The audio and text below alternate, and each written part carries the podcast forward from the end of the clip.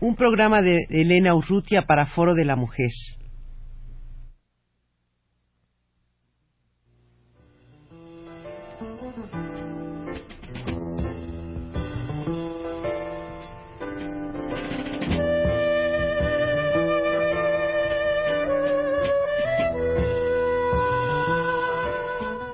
Foro de la Mujer.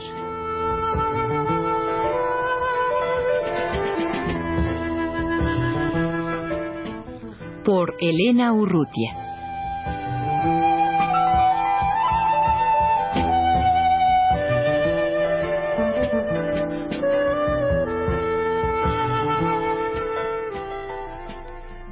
Magali Lara está con nosotros en los estudios de Radio UNAM y tiene en estos momentos una exposición eh, que de alguna manera pues viene siendo la continuación lógica y natural de una serie de exposiciones que ha venido teniendo yo diría Magali eh, con una preocupación en torno a lo doméstico a lo cotidiano, sí, al tiempo doméstico. En torno a lo que, al espacio, pues que ha sido siempre el espacio de la mujer, ¿no?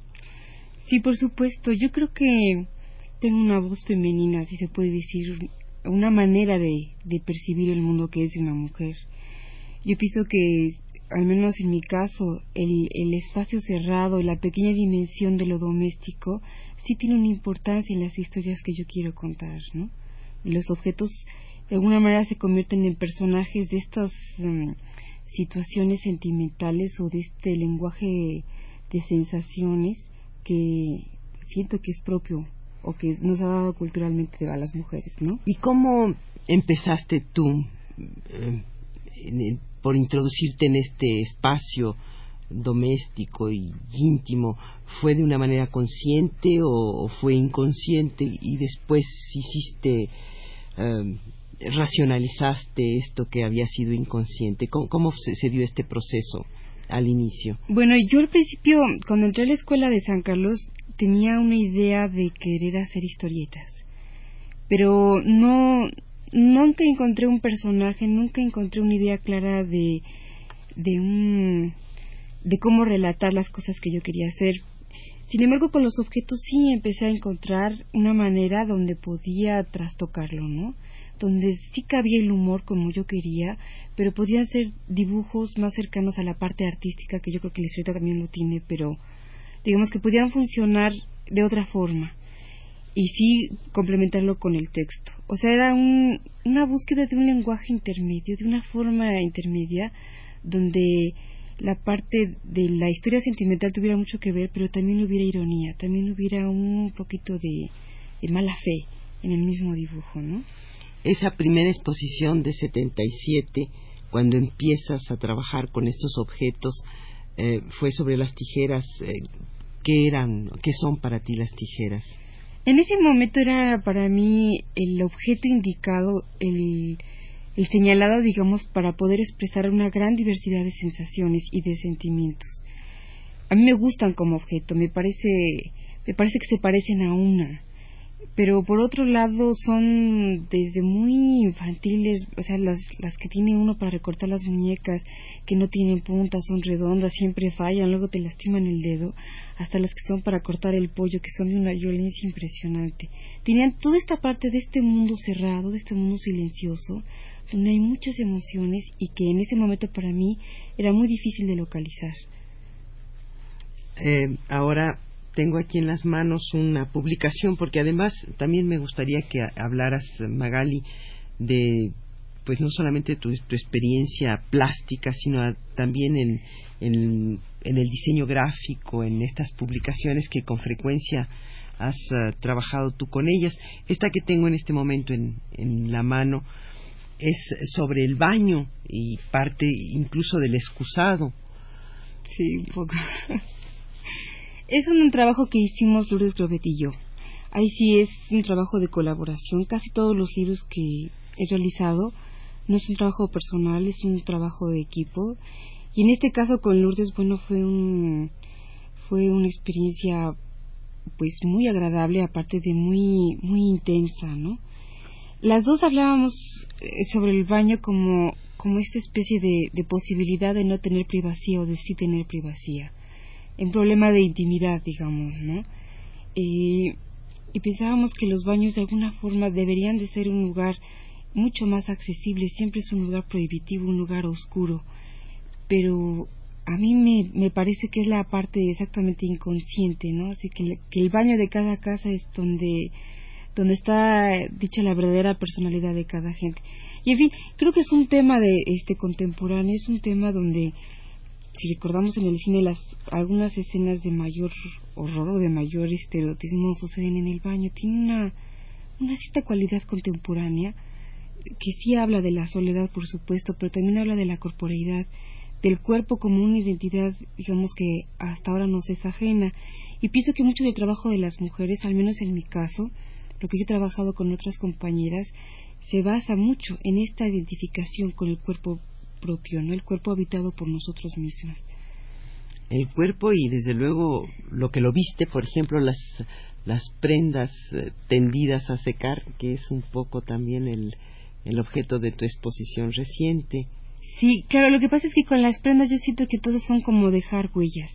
Claro, es todo lo que puede suceder en un espacio cerrado, en un espacio tan pequeñito como luego es un baño, pero toda la posible... Eh, ¿Qué será? Esta historia dejada siempre allá. O sea, cómo los objetos de alguna manera sí van relatando una manera de ser, una manera de aproximarse, una manera de tocarse, una manera de, de mirarse al espejo o de no mirarse, ¿no? La ropa en este caso me llama mucho la atención porque siento que la ropa mojada de veras es huella, es este, es parte de uno que va dejando uno allá. Y bueno, ¿qué más? En un espacio tan cerrado siempre esta cosa del agua y de este, un agua como recurrencia que puede ser una parte tan mágica, tan increíblemente, digamos, benéfica y por otro lado que puede convertirse en algo aterrador, ¿no? Son otra vez es es una posibilidad muy amplia en un pequeño espacio. ¿Hay eh, muchos fantasmas que te persiguen, Magali? Pues fíjate que sí, claro, por supuesto, pero también creo que soy una buena... Escucho muchas historias y en esta cosa, por ejemplo, de los baños es increíble. Yo no me había puesto a pensar que mucha gente siempre piensa que atrás de las cortinas de los baños había alguien. Yo nunca tenido esa sensación. Yo, mis, mis fantasmas son de otra manera, ¿no? Ahora, eso que es como muy sintomático de los baños públicos, los graffiti eh, llenos de groserías y de vulgaridades, es, es curioso que a la gente le despierte esa, algunas gentes les despierte ese deseo de, de escribir majaderías en, eh, vulgaridades en, los baños, en los muros de los baños, ¿no? A mí me parece que es un poco por esta cosa de enfrentarse con el cuerpo, ¿no? Con esta parte elemental. Y bueno, a mí me gusta leer los obviamente. Creo que tiene una parte poética, una parte sórdida que sí es muy violenta y que por supuesto te enfrenta a cosas este de otra forma, pero pero aún en la manera de escribir, en esta de dejar huella, en esta de dejar historia, tiene una cierta belleza. Y en esta preocupación, Magali, por el cuerpo, eh, ¿qué, ¿qué, sientes que, que, que has pintado en donde esté reflejada tu preocupación de una manera más directa, no tanto en las huellas o en los objetos que rodean al cuerpo, sino en, en cuanto al cuerpo mismo. Bueno, creo que en esta última serie, en esta de, de, la exposición, que se llama de la misma, en la misma habitación, hay una serie de grabados que por primera vez yo no, no incluí nada de texto.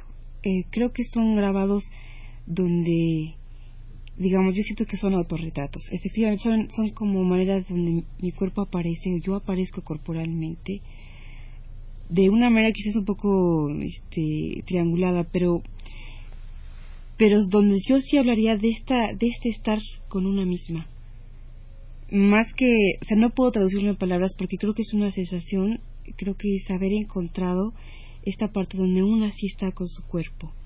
E inclusive Carmen se escribió el poema para esta carpeta de grabados y creo que la tiene muy bien, es decir, el cuerpo de nosotros mismos, ¿no? Así, el que no se comparte con nadie, que no es que sea, o sea, que tiene partes desagradables, pero que es nada más de una, para una misma, ¿no?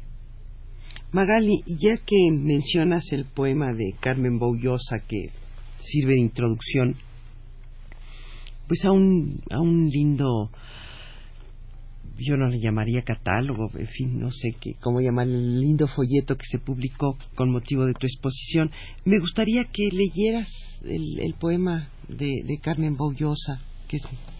Bueno, yo con mucho gusto. Empieza así.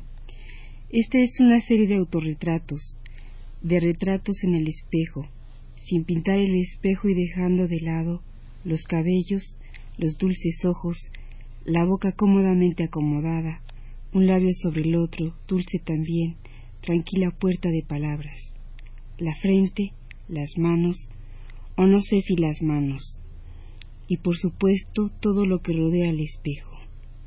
No hay aquí más que cuerpo, el cuerpo de verdad, el que tenemos a ojos cerrados, entregado al olfato, las manos bien puestas en algún lugar estratégico.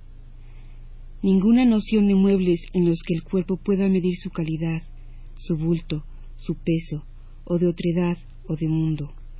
El cuerpote de verdad, el que tenemos para nosotras mismas todas y mismos todos y que no queremos compartir, ni podemos, ni es grato a nadie, ni intenta hacerlo.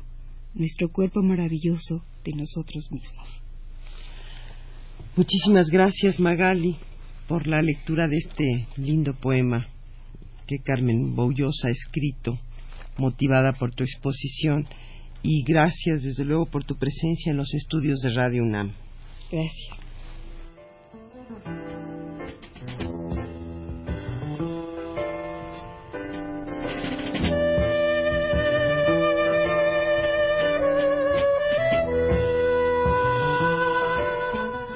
Foro de la Mujer.